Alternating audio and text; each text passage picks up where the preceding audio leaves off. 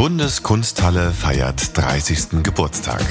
Wir bleiben auch in Zukunft ein offenes Land. Besonders würdigte Weigel die großen Privatisierungsleistungen. 200 Jugendliche, aber auch Erwachsene greifen ein Heim für Asylbewerber an. 30 Jahre Kunst, Pop, Wissenschaft und Politik.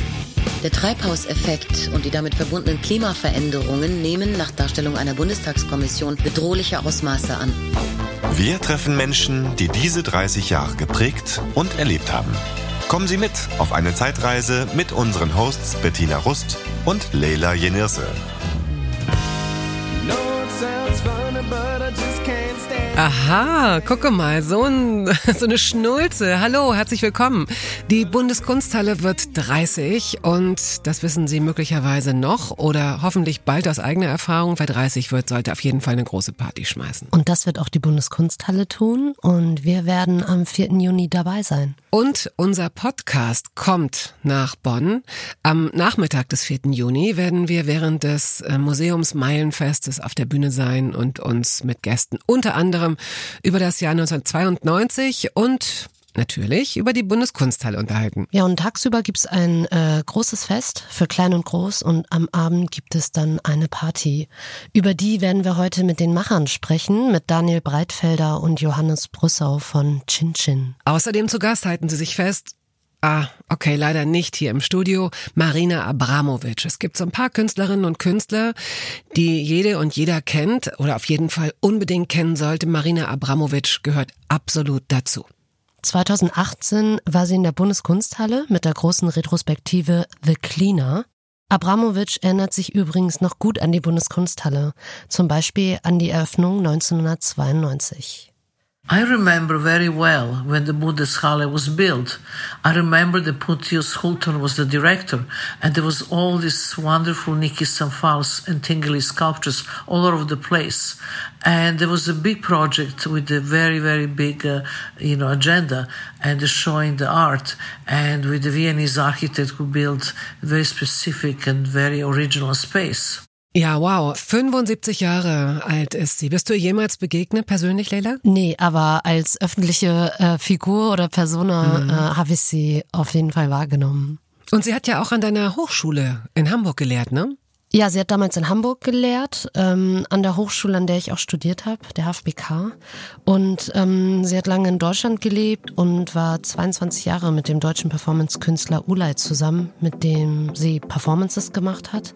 Unter anderem ähm, ist sie in einem Citroën-Bus äh, von Ausstellung zu Ausstellung durch Europa gereist äh, mit ihm und sie saßen sich einander tagelang gegenüber und ohrfeigten sich bis zur Erschöpfung, meine Güte. Also ganz ehrlich, es gibt immer irgendwelche geheimen Dynamiken in Beziehungen, die wir oft gar nicht wissen. Wobei das ist tatsächlich ja auch vor, vor vielen Augen ausgetragen worden und war ja auch eben Performance Art. Es sind unglaubliche Arbeiten, die haben viel, auf jeden Fall hat sie unglaublich viel mit ihrem Körper gearbeitet. Sie ist ohnmächtig geworden, sie hat geschrien, bis sie die Stimme verloren hat. Äh, sie hat an sich, hat geritzt, bis sie blutete und so weiter. Würdest du so weit gehen für, für die Kunst, wenn sie dich eines Tages ruft und lockt und sagt, Leila, bitte? Äh, ich würde sagen, wahrscheinlich nicht. Also ich glaube, äh, das ist eine Form von Grenzüberschreitung, die mich eigentlich nicht so interessiert.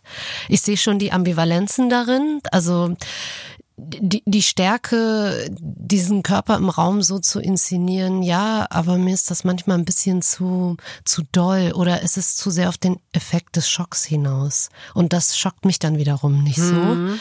Aber da spielt ja natürlich auch eine Rolle, dass es zu einer anderen Zeit passiert ist und auch einfach ein anderer Kunst- oder zeitgeschichtlicher Kontext herrschte. Ich denke auch. Also ich glaube, dass es damals wenn es da noch keine Vorbilder, noch keine Situationen gab, die ähnlich waren, ist das halt einfach was ganz anderes gewesen, als wenn du heute möglicherweise das Gefühl hast, es ist jetzt die 18. Kopie der 20. Ja, und ich glaube auch so ein nackter Körper schockt auch einfach gar nicht mehr. Nein, es ist viel schockig. Äh, wenn, wenn Leute in, angezogen auf einer Theaterbühne stehen, das schockt mich. Ich so denke, wie?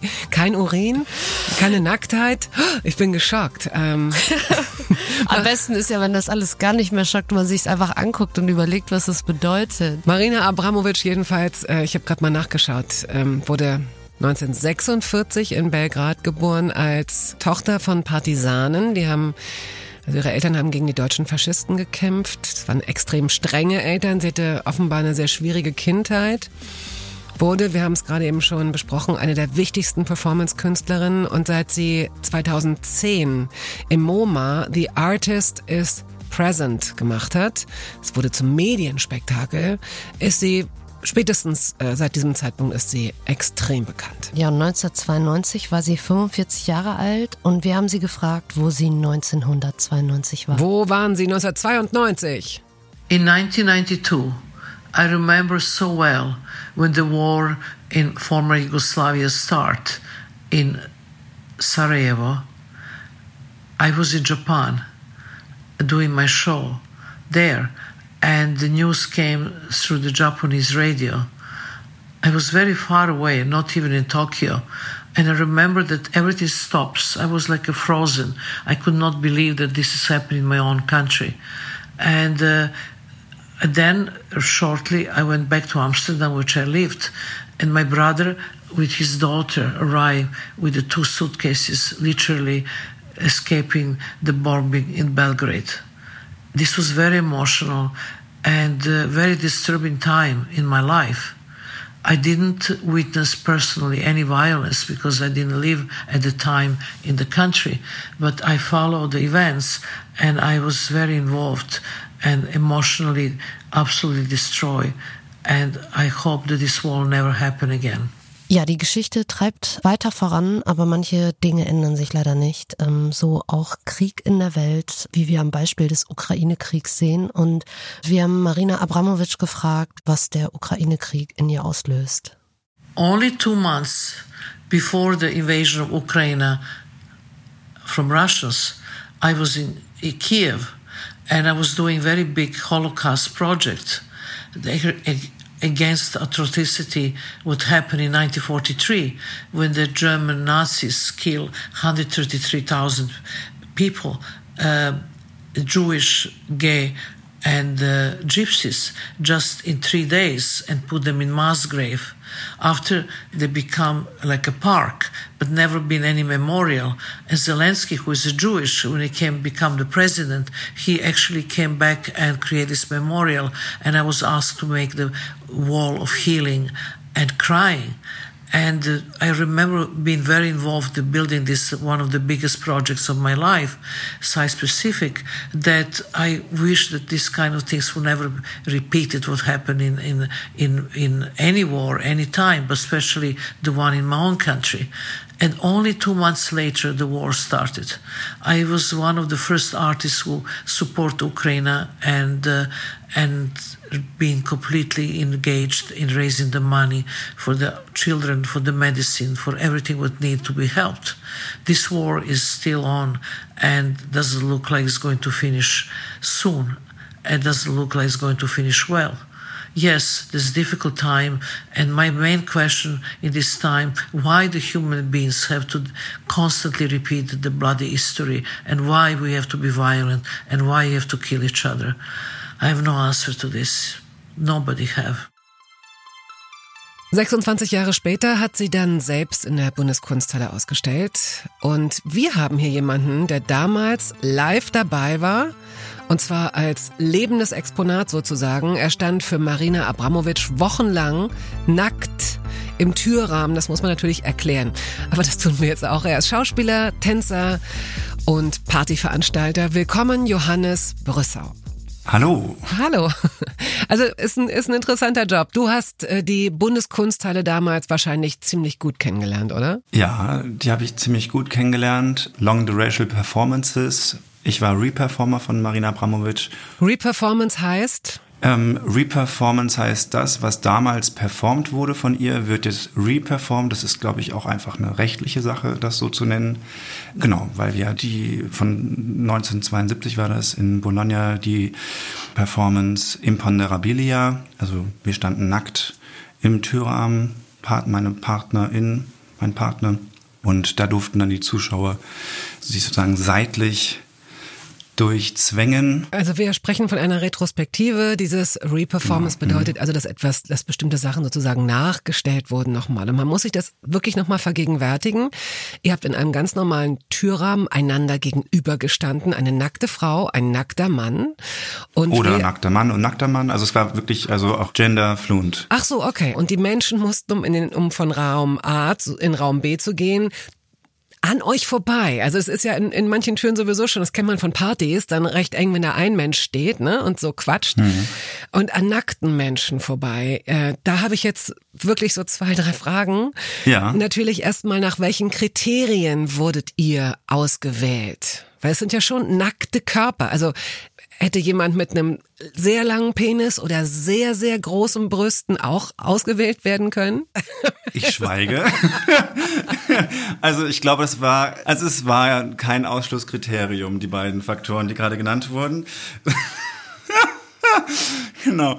Ähm, ja, sie haben einfach, glaube ich, nach den Energien geschaut. Dass das eine sehr homogene Gruppe wird. Und genau nochmal zum Casting oder zur Audition. Also ich habe zum Beispiel mich vorgestellt, und habe gesagt, ja, ich bin Johannes Brüssau, ich ähm, habe Gesang, Tanz und Schauspiel studiert und ich bin hier, weil ich schon immer mal nackt im Museum stehen wollte. So, und das war meine, da haben alle gelacht und dann ja, war es das auch schon. genau. Und dann gab es natürlich auch noch die Situation, dass wir dann Übungen machen sollten. Wir sollten long, äh, in Slow Motion einmal zu den Castern in die Richtung laufen und da haben sie auch schon geguckt, okay, wer hat welche Präsenz, aber es war jetzt nicht wichtig, dass man wirklich auch aus dem Kontext kommt und sagt, ja, ich bin und da irgendwie Studien drüber macht oder wie auch immer, genau. Also es war wirklich, da ging es um die einzelnen Persönlichkeiten. Wir haben Marina Abramovic gefragt, wie sie und Ulay damals die Arbeit Ponderabilia entwickelt haben. Und das hier hat sie geantwortet. Imponderable is phenomena in the dictionary. The word describe possibility how we have a primary reaction to certain things. In our case, working together, Ulay and me, uh, we create different reactions of the different public to towards us. So when we conceive Imponderabilia, the idea was to be the door of the museum, very poetical, and the public have to ask to cross and face one of each other. It was not possible to go straight forward because there was such a narrow um, kind of space in between. So the public have to create this imponderable, actually, decision who going to face. And uh, this was quite interesting um, work because we had all kinds of public facing Ulay, facing me, facing Ulay, and uh, with uh, looking at Ulay, but facing with the body me and otherwise around. And the performance supposed to last um, six hours, but only last for three. The public um, was crossing till the police came and asked us for the documents, which we of course didn't have.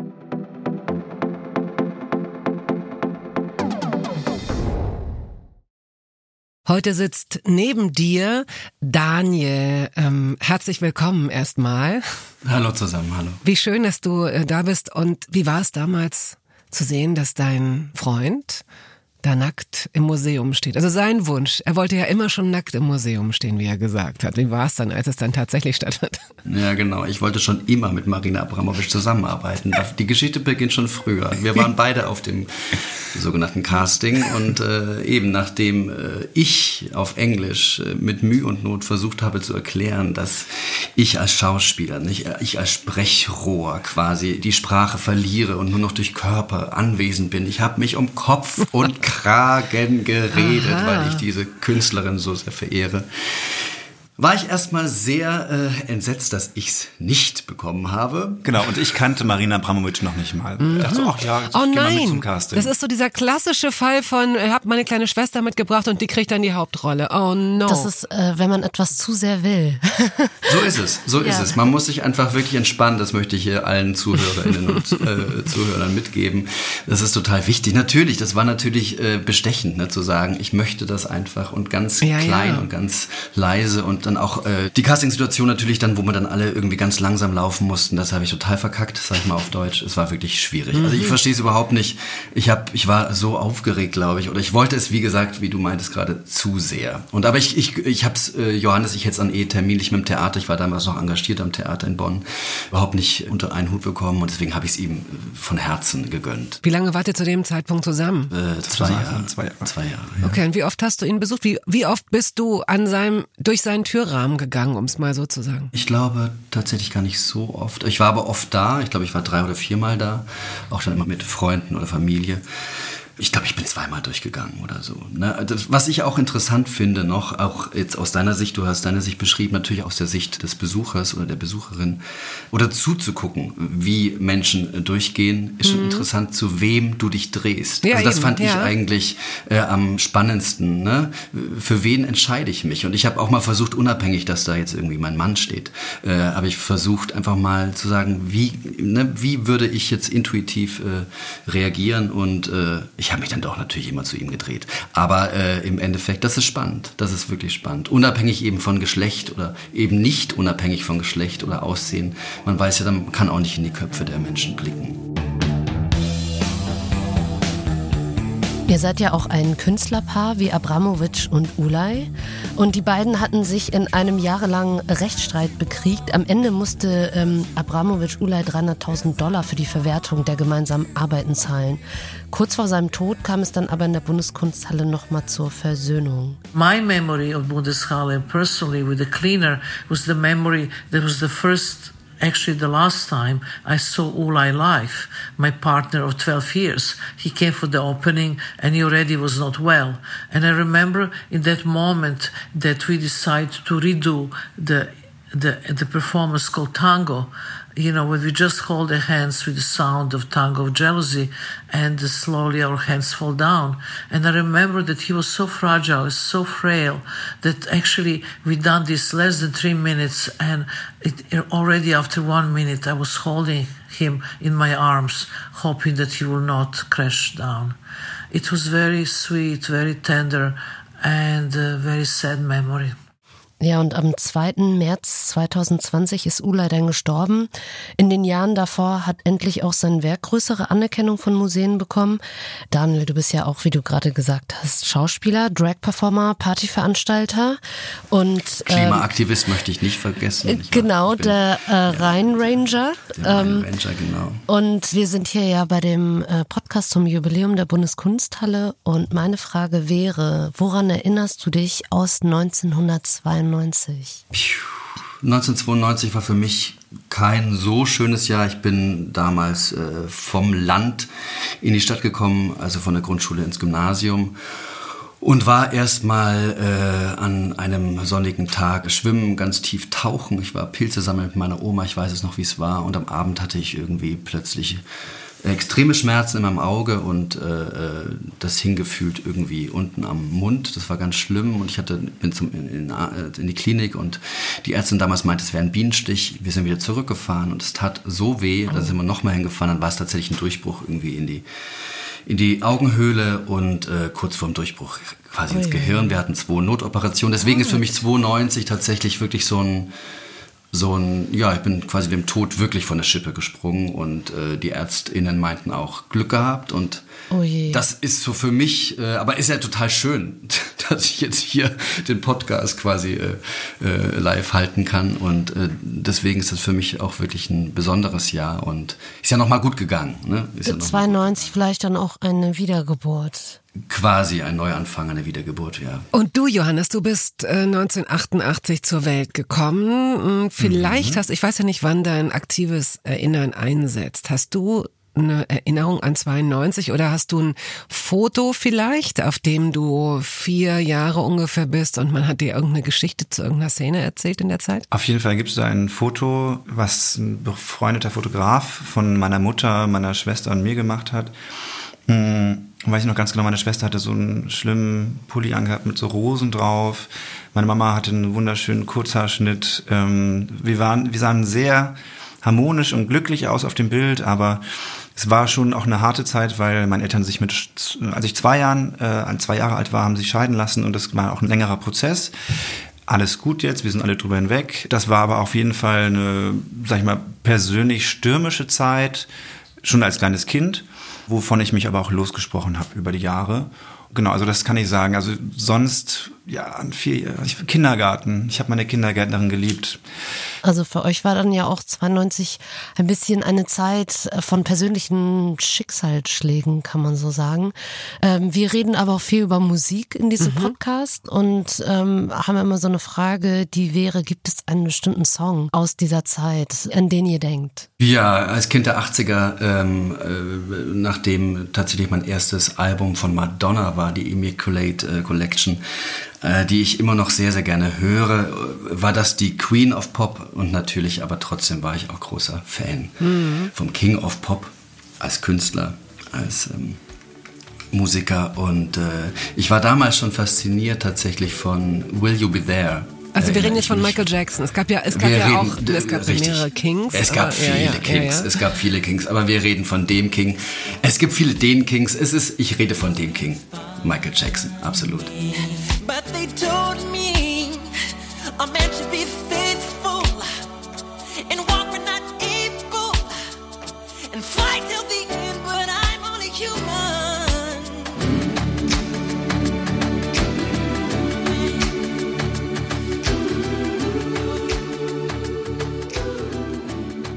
Mein Lieblingssong, also ich habe ihn ausgewählt, Hurz von Habe Kerkeling. Ja, das, genau, der kam auch 92 raus. Gegensätze ziehen sich an, sag ich da mal. Ne? Michael Jackson und Habe Kerkeling, der ja auch in Bonn lebt. Genau. Der Wolf, das Lamm auf der grünen Wiese. Hurz!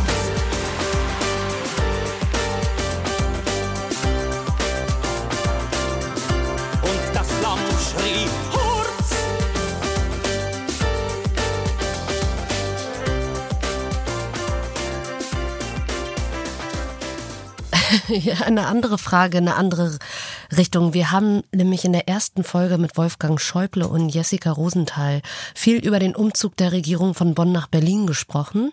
Äh, du, Johannes, äh, bist den umgekehrten Weg gegangen und du bist für Daniel von Berlin nach Bonn gezogen. Wie hat Daniel dich überzeugen können? War die Liebe genug, um nach Bonn zu ziehen? Ja, total. Sieben Jahre Berlin haben auch gereicht. Auch wenn ich immer gesagt habe, mir Berlin sehen und sterben. Ich habe da studiert und ich habe an der UDK studiert und habe gesagt, ich werde hier einfach mein Leben lang verbringen. Und dann habe ich Daniel kennengelernt. Der war in Bonn und dann war ich einfach auch gar nicht, ich habe gar nicht ähm, drüber nachgedacht in meiner ganzen Freizeit zwischen, äh, während ich an Theatern gespielt habe, frei und dann immer dann mal eine Woche frei hatte. Zwischenzeitlich war ich nur in Bonn und im Rheinland und im Siebengebirge und ich habe so gedacht, oh, irgendwie ist es so schön hier. Und ich will nicht mehr zurück nach Berlin. Was hat Bonn, was Berlin nicht hat? Letzte Frage. Die gute Laune. ja, äh, das Klima. Das Klima, die Menschen. Das Klima, die Menschen. Der Wein. Die Bundeskunsthalle natürlich. Die Bundeskunsthalle, ja. Ja, das war auch ein, auf jeden Fall ein großer Faktor, dass natürlich Bonn mal Hauptstadt war und dadurch auch natürlich ein großes Kulturangebot hat. Und das ist natürlich für uns auch urbane Menschen auch total wichtig. Ähm, und es ist ein super, eine super Kombination zwischen Natur und Urbanismus. Ich finde, ich, ja. ich liebe Bonn über alles eben, dass man sagt auch, wir machen jetzt zum Beispiel auch am 10. Juni für Spritney X im Schauspiel Köln die Chin Chin, ne? Und wir werden aber trotzdem, wir gehen nach Köln, wir werden trotzdem weiterhin in Bonn bleiben, weil das total, äh, es macht total Spaß hier eben Kunst und Kultur zu machen, weil äh, man wird auch nicht überversorgt äh, quasi. Deswegen ist es toll, äh, hier äh, ja zu zaubern. Es ist quasi ein Vorteil für euch, dass das Kulturangebot hier nicht so übersättigt ist, wie beispielsweise in größeren Städten. Ähm, weswegen vielleicht ja auch eure Partyreihe dann auch hier äh, gebraucht wird in Bonn. Die Menschen sind hungrig, ja. ja. Entschuldige, die Menschen sind hungrig in der in der Provinz, ne? Ja, auf jeden Fall, auf jeden Fall. Diese Partyreihe, ich habe es mal im Netz mal angeguckt, Chin Chin, die ihr macht, die ist schon ziemlich flackernd, ziemlich wild, ziemlich bunt, ziemlich abwechslungsreich. Ihr werdet ja auch am 4. Äh, Juni in der Bundeskunsthalle zu Gast sein. Ich weiß jetzt nicht, ob ihr euch da eine bestimmte Art von Party überlegt habt, aber wie würdet ihr eine typische Chin-Chin-Party charakterisieren? Äh, eine typische Chin-Chin-Party, äh Wir nennen sie auch äh, Kinky Queer Art Club. Das heißt, wir würden es als performatives Labor beschreiben, als queerer Safe Space. Wir zelebrieren Liebe, äh, Vielfalt, Sex Positivity ähm, äh, und eines der Ziele ist auf jeden Fall Geschlechtergrenzen aufzubrechen und nach neuen Formen in der Partykultur zu suchen. Und wir arbeiten viel mit PerformerInnen unterschiedlichster Künste, darstellender Künste, bildender Künste. Und es ist natürlich für uns eine große Ehre, am 4. Juni in der Bundeskunsthalle zu Jubiläum Jubiläumsparty dabei zu sein. Ja, und äh, Bonn und Feiern bringt man ja eigentlich nicht unbedingt so zusammen. Also Bonn hat jetzt ja nicht so den Ruf der äh, Partystadt anders als vielleicht Köln. Ähm, wie würdet ihr dem widersprechen oder würdet ihr dem widersprechen? Das war ja genau unsere Motivation. Also zu sagen, okay, es gibt hier wirklich nichts Nennenwertes, wo man sagt, okay, das äh, erfüllt mich, feiern zu gehen. Und deswegen haben wir gesagt, dann müssen wir das jetzt selber auf die Beine bringen. Und Daniel hat schon vorher auch schon mit dem Schauspieler. Genau, ich hatte am Theater Bonn eine Partyreihe, die hieß Genießt es, wer weiß, wann es wieder was gibt. Und das war damals auch mit äh, zwei KollegInnen, Mareike Hein und Hayo Tushi, auch so unser, unsere, unsere Energie zu sagen, Bonn, wir wissen ja, ONN steht für ohne nennenswertes Nachtleben. Äh, und das wollen wir irgendwie jetzt verändern. Und äh, so entstand die Chin Chin eben noch zusammen mit Philipp Basener und Julius Teske. Es gibt noch einen anderen Namen, der fallen sollte. Eric D. Clark. Er hatte mit äh, Whirlpool Productions 1996 den Hit From Disco to Disco. Fängt an mit so einem Gelächter an. Ich habe jedes Mal denke ich, die sind total stoned. Wahrscheinlich ist es auch so. Wir hören mal kurz rein.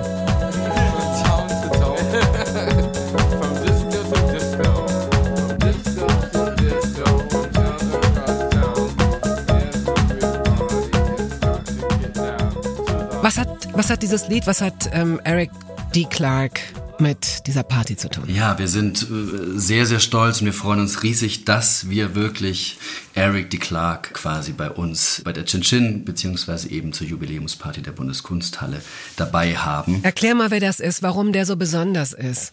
California, ne, Musiker, Produzent und DJ, vor allem auch in der elektronischen Tanzmusik, wo wir ja auch wirklich angesiedelt sind als äh, Chin Chin. Wir haben ja immer einen Elektrofloor und Popfloor. Und wie gesagt, er kam in den 90er Jahren äh, eben nach Europa und hat da vor allem auch Köln geprägt, das Nachtleben. Und ja, wir freuen uns riesig, dass er dabei ist. Also ich werde tanzen können und ich werde irre illustre Personen sehen. Erzählt Fall. mir, ähm, macht mich, macht mich neugierig auf diesen Abend, bitte. In einer wirklich tollen Umgebung, nicht wahr? Also wir als äh, Organisatoren der Chin Chin haben wirklich nicht geglotzt und die, wir haben wirklich äh, tolle Leute am Start. Wir haben, wie gesagt, schon erwähnt, Eric D. Clark.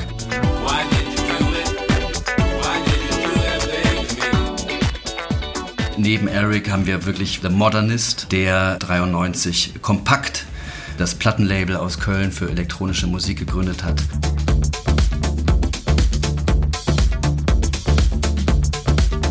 Dazu noch als Vertreter der jungen Generation Jonathan Kasper, ebenfalls Compact Records aus Köln.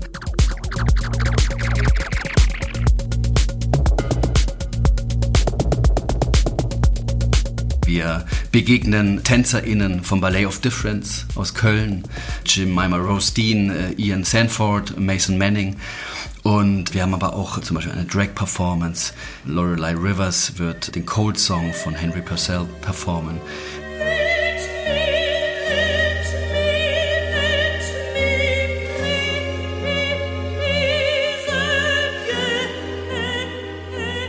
Und das sind nur die, die großen, die Big Five quasi unserer Partyreihe. Und wir denken, dass die Menschen eingesogen werden von, von der Lust und von der Liebe und von der Laune zu feiern und zu tanzen und äh, das Leben zu zelebrieren. Es ist ja auch vielleicht eine einmalige Chance, mal in diesen großen Hallen äh, zu feiern, statt nur zu gucken. Richtig, es ist natürlich eine einmalige Sache, weil da ist sie 30, die, die gute Dame, ne? und einen Tag später ist sie 30 und ein Tag. Also das ist auf jeden Fall, äh, abgesehen vom Programm, ist das natürlich äh, das Jubiläum und äh, wir freuen uns auf zahlreiche Gäste. Und ihr als Gäste könnt natürlich auch Teil davon sein. Ihr könnt euch auch wunderbare Dinge anziehen, ihr könnt sie auch weglassen. Also unser Motto der Chin Chin Party ist Come as you are, but kinky is fine. Was ist denn kinky für Party-Anfängerinnen und Anfänger? Was ist kinky? Ja, also es gibt, die Jugendsprache hat das Kink oder den Begriff kinky ähm, auch schon vereinleibt und sagt, okay, was ist denn dein Kink? Also ein Kink ist so eine Sache, also man kann vielleicht so, wenn man vor 10, 20 Jahren gefragt habe, okay, was ist kinky, könnte man ein bisschen fetisch sagen. Ähm, heutzutage in der Jugendsprache ist ein Kink zum Beispiel auch, oh, ich liebe es einfach, äh, den ganzen Tag im Jogger rumzulaufen.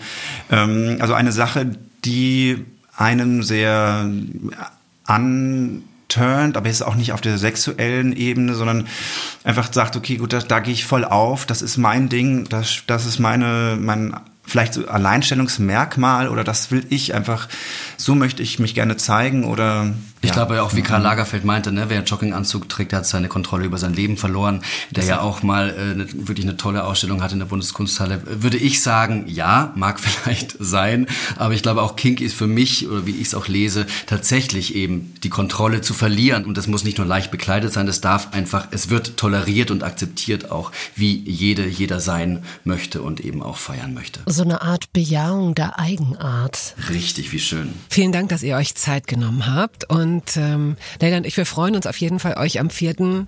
zu sehen, live zu erleben. Wir tanzen mit, bis es hell wird und darüber hinaus, bis es dann wieder dunkel wird und dann wieder hell. Sehr Versprochen. Schön. Und dann wieder okay. 22 Uhr geht's los. Bis Super, danke. Ja, bis dahin, danke. ja. Tschüss. Ja, bis dahin. Danke, tschüss. tschüss.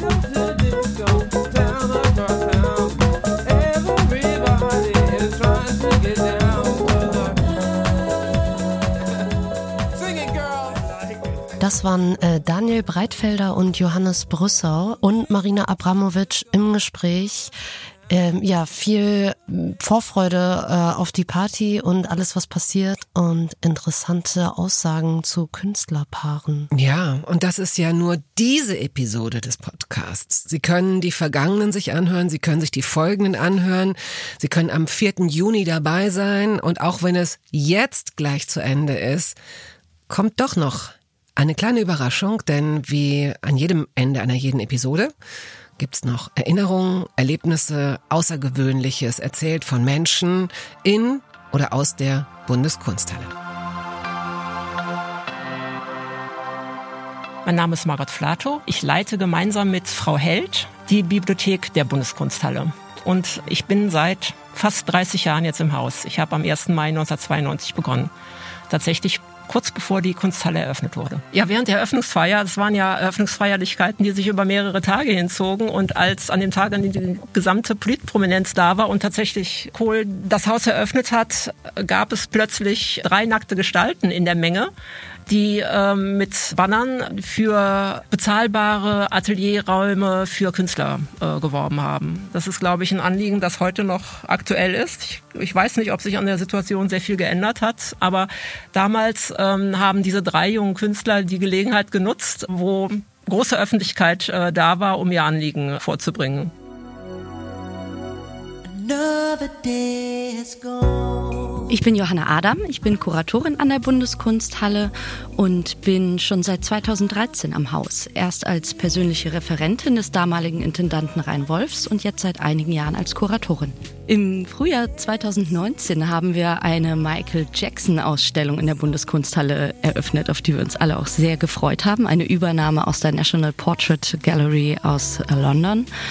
Ähm, eine Ausstellung, in der es um die Rezeption von Michael Jackson in der Kunst ging und um viele Themen, ähm, die mit der Person Michael Jackson in Zusammenhang stehen. Fragen nach Rassismus, Fragen nach Identität, Geschlechtsidentität und eine Ausstellung, die durchaus auch einen Glam-Faktor hatte.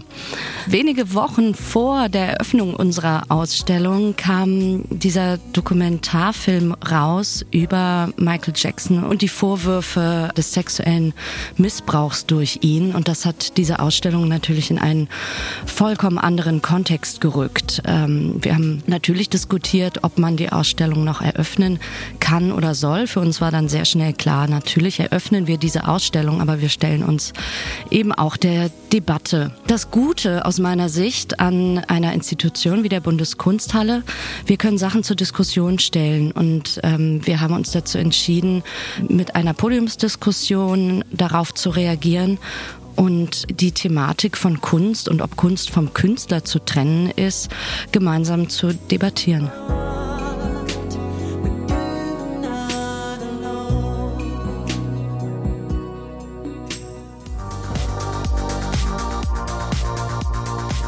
Mein Name ist Sven Bergmann und ich bin schon seit Oktober 2009, also fast 13 Jahre Pressesprecher hier in der Bundeskunsthalle in Bonn.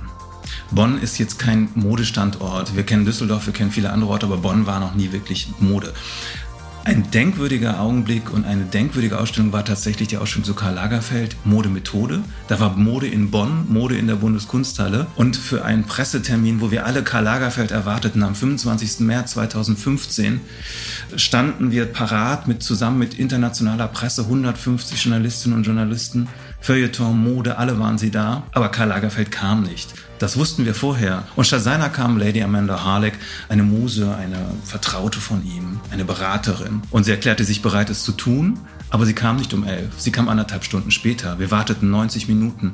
Wohl bewusst, dass es in der Mode vielleicht so üblich ist, aber tatsächlich kam sie nach anderthalb Stunden in einem hochgeschlossenen, sündhaft teuren schwarzen Kleid, hob ihre Hände theatralisch in diesen wunderbaren Räumen der Karl Lagerfeld-Ausstellung und sagte, eigentlich hätte sie ja gar nichts zu sagen. Stattdessen sagte sie noch was für genau sieben Minuten, das weiß ich noch wie heute, und sagte, wie wunderbar die ihre Zusammenarbeit ist mit Carl gewesen ist. Das sagte sie in sieben Minuten. Sie drehte sich wieder um und ging. Und wir waren alle fassungslos. Und es war für mich einer der aufregendsten Momente in meiner Karriere hier in der Bundeskunsthalle, aber auch einer der schrecklichsten Momente. Damit hätte ich nicht gerechnet.